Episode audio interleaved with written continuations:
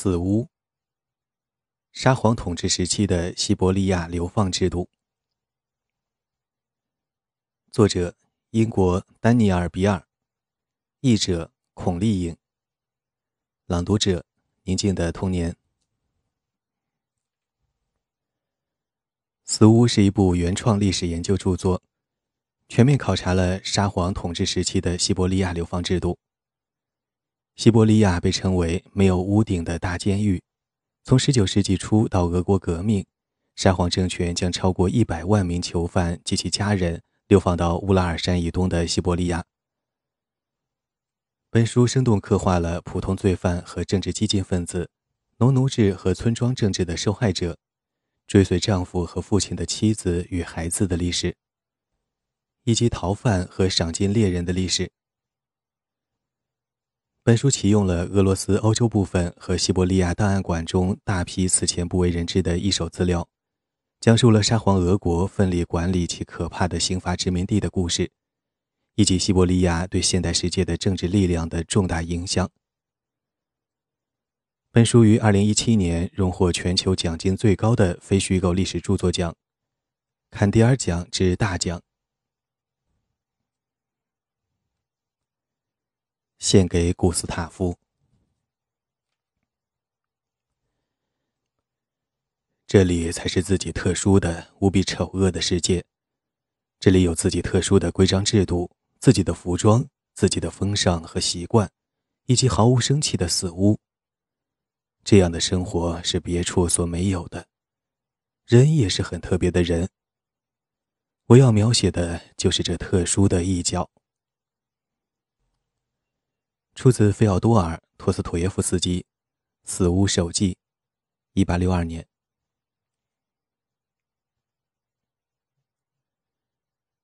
序言：乌格利奇的铜钟。一八九一年，一群俄国商人向沙皇亚历山大三世请愿成功。他们获准将一口重三百千斤的铜钟从西伯利亚的托布尔斯克运回铜钟的故乡，即托布尔斯克以西两千两百千米处的乌格利奇。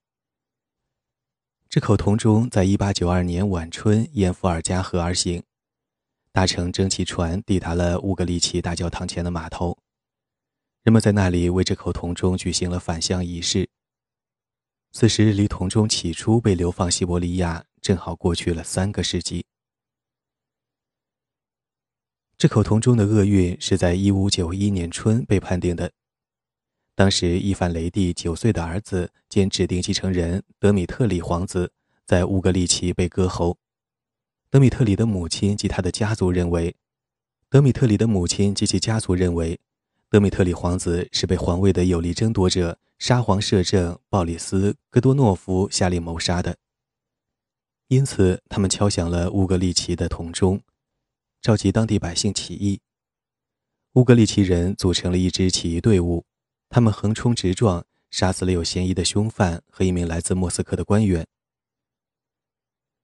这场骚乱引起了克里姆林宫的愤怒，戈杜诺夫领军队进发乌格利奇，以镇压暴动，并在第二年春天实行了审判。戈杜诺夫判处大约两百名市民死刑。其他人监禁，被监禁者之中约一百人遭鞭笞，他们的鼻孔被撕破，口才不错的人被拔掉了舌头。起义者遭受折磨和残害后被放逐到西伯利亚。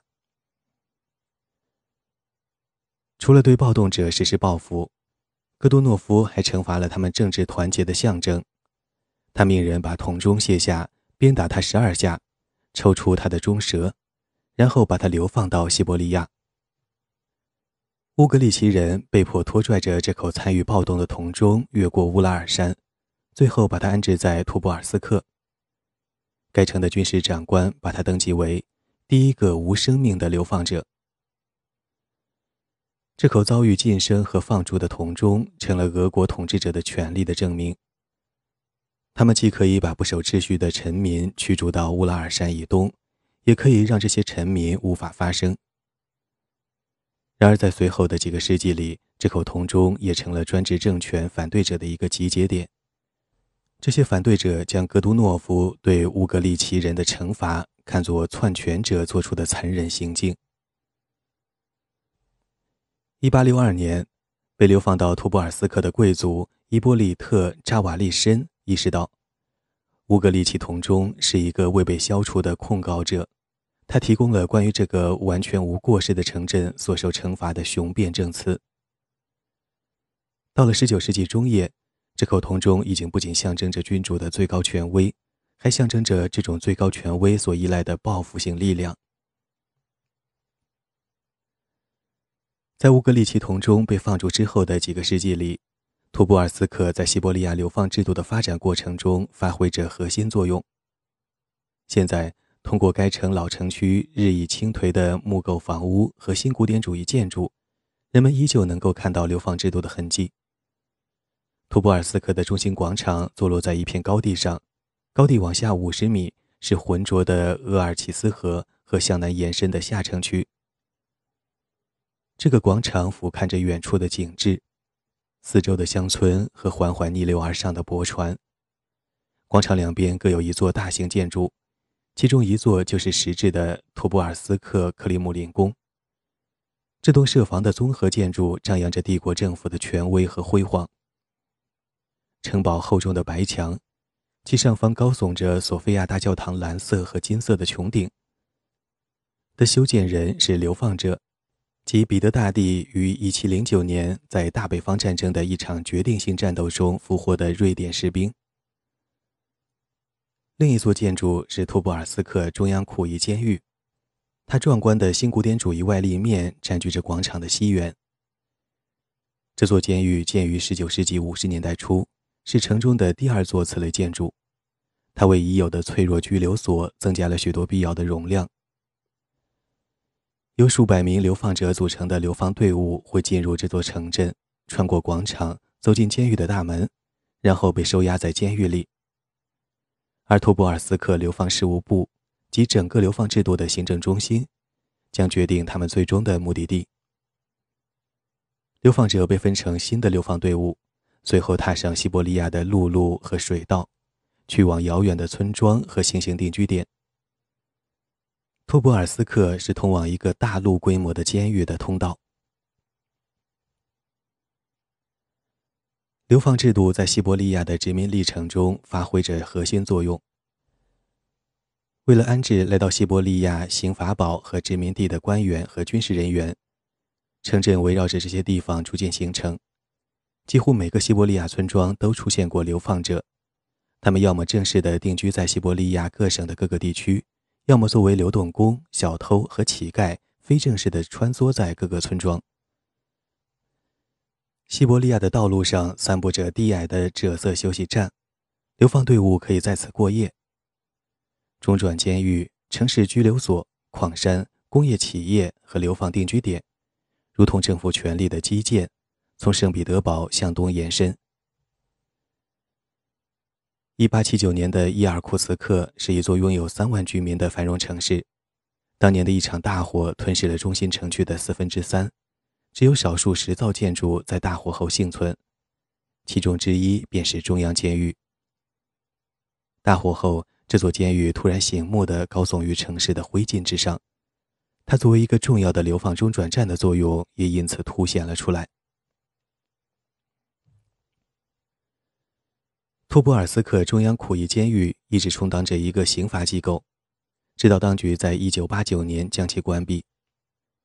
和许多沙皇时代的监狱一样，它在1917年之后被改造，并最终成了亚历山大·索尔仁尼琴所称的劳改营群岛的一部分。他们构成了斯大林的古拉格。无论在俄国还是在其他国家。古拉格都覆盖着沙皇把西伯利亚用作惩罚场所的回忆。然而，在苏联建立劳改营之前很久，西伯利亚就已经是一个有着三百多年历史的大型开放式监狱。西伯利亚与俄国欧洲部分相比相形见绌。西伯利亚的面积为一千五百五十万平方千米，是欧洲大陆的一点五倍。西伯利亚从未作为一个独立的政治体存在，它没有明确的边界，没有有约束力的民族身份。它的现代历史与俄罗斯的现代历史密不可分。容易征服的乌拉尔山脉，与其说是一个地理边界，不如说是一个欧式俄国的虚构性、政治性界限。在这个界限之外，坐落着一个巨大的亚洲殖民地和一个广阔的刑罚场所。西伯利亚既是俄国的黑暗之心，也是一个满是机遇和繁华的世界。这个大陆暗淡且无情的当下，会让步于更为光明的未来。西伯利亚的流放者将在这个被大肆吹嘘的转变中发挥关键作用。帝国政府想做的不仅仅是把社会和政治混乱关进他的大陆监狱中，通过清除旧世界里的不受欢迎之人。政府也会在新世界填充人口。为了服务于殖民开发西伯利亚这个更广阔的计划，流放系统将管理并利用日益增多的流放者。在理论上，俄国的罪犯将辛劳地开发西伯利亚的自然财富，并在西伯利亚偏远的地区定居。而且在这样做的过程中，他们将体会到自力更生、节俭克制和勤奋耐劳的美德。然而，在实际上，流放系统分派到西伯利亚腹地的不是富有进取精神的定居者，而是贫困绝望的流浪汉。他们不是靠自己的勤劳为生，而是靠像真正的殖民者西伯利亚农民偷窃和乞讨为生。从乌格里奇起义者被放逐到1917年沙皇帝国崩溃的这三个多世纪中。监狱殖民地这种双重身份所固有的紧张状态从未得到缓解。与俄国统治者的计划相反，刑罚殖民从未成为西伯利亚发展背后的推动力量。反过来，随着流放者人数增加，这种制度日益成为西伯利亚发展的障碍。在19世纪，西伯利亚流放的规模和强度显著增加。因而，它轻松超过了英帝国和法帝国的流放系统。1787到1868年，这八十年间，英国人运送了约16万名罪犯到澳大利亚。从1860到1900年，法国向其海外殖民地流放了约5500名罪犯。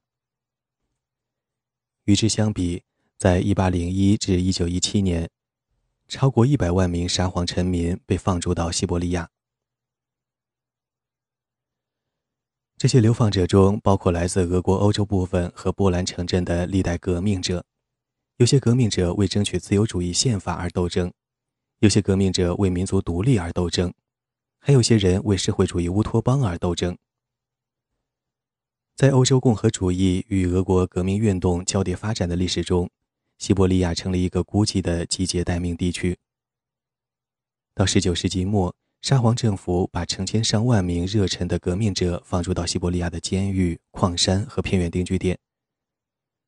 在与世隔绝和幽闭阴暗的环境当中，这些革命者进行争论，暗自策划并出版政治小册子，以激励并协调在俄国主要城市的地下革命活动。他们对即将到来的革命——这场革命因现实政治的妥协而缓和。他们对即将到来的革命的憧憬，填补着空洞的西伯利亚天空。西伯利亚已成为一个巨大的革命和流放实验室，一个日后将统治俄国的男男女女都要经历的仪式。当革命终于在一九零五年爆发时，这些被流放的激进分子把西伯利亚的城镇和乡村变成了暴力反对专制统治的熔炉。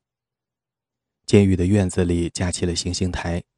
而在监狱之外，监狱看守在街头被暗杀。西伯利亚不再是一个防止革命蔓延的隔离区，而是成了一个传染源。一些名人的传记和著作支配着后来人们有关俄国革命以前西伯利亚流放制度的历史记忆。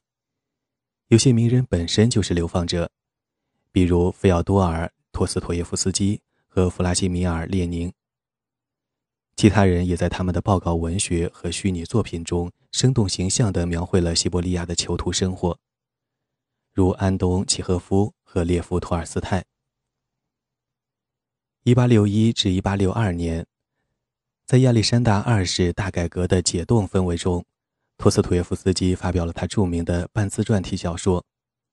该书英译本的书名的意思是《死者之屋手记》。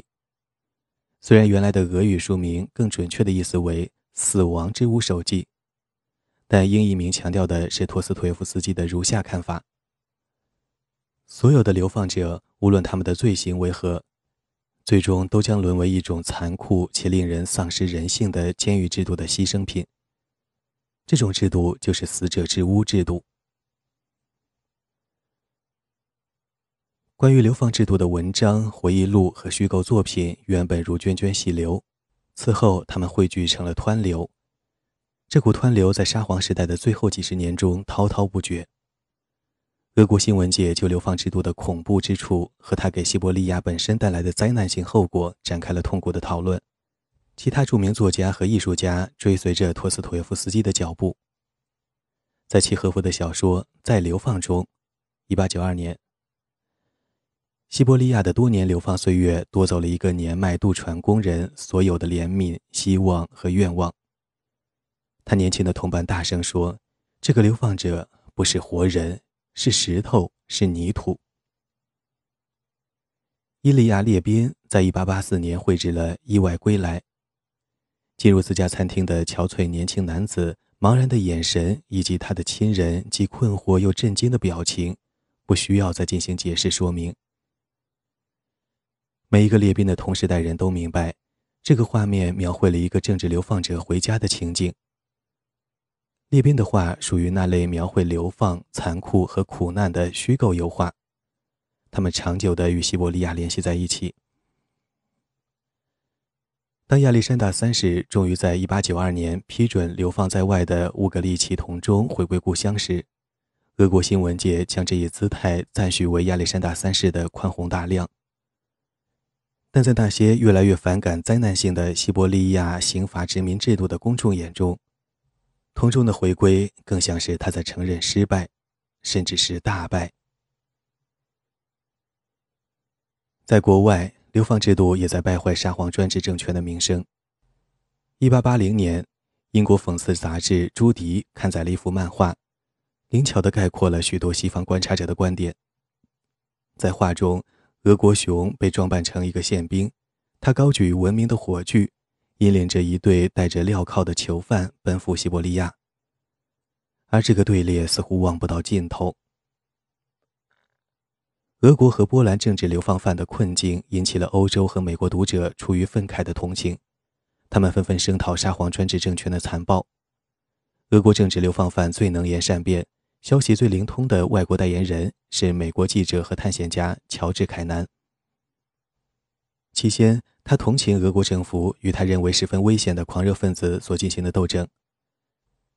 19世纪80年代后期，凯南获得了内政部的许可，可以畅通无阻地前往西伯利亚各地，并报道他了解到的情况。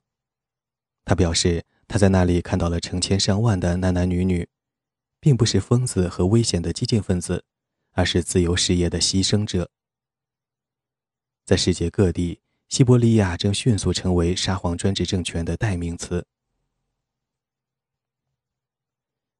然而，虽然流放西伯利亚的著名作家和革命者的个人命运变得广为人知，其在俄国国内外均被讨论，但是绝大多数西伯利亚流放者的命运却不是这样。对每一个被流放的激进分子来说，成千上万个不知名的普通罪犯和他们的家人被带到了西伯利亚，然后被逐渐忘却。他们中的大多数人是文盲，没有办法为后人记录下自己的经历。他们的命运只能见诸官方报告、诉状、法院记录和官方函件中。一个日益发达和复杂的警察国家的组织机构收集并保存了这些文件，他们被装订在一起。包裹在简陋的纸质文件夹中，被束之高阁地存放在沙皇政府部门满是灰尘且年久失修的储藏室里。如今，他们被放置在莫斯科、圣彼得堡和西伯利亚各个城镇的档案馆里。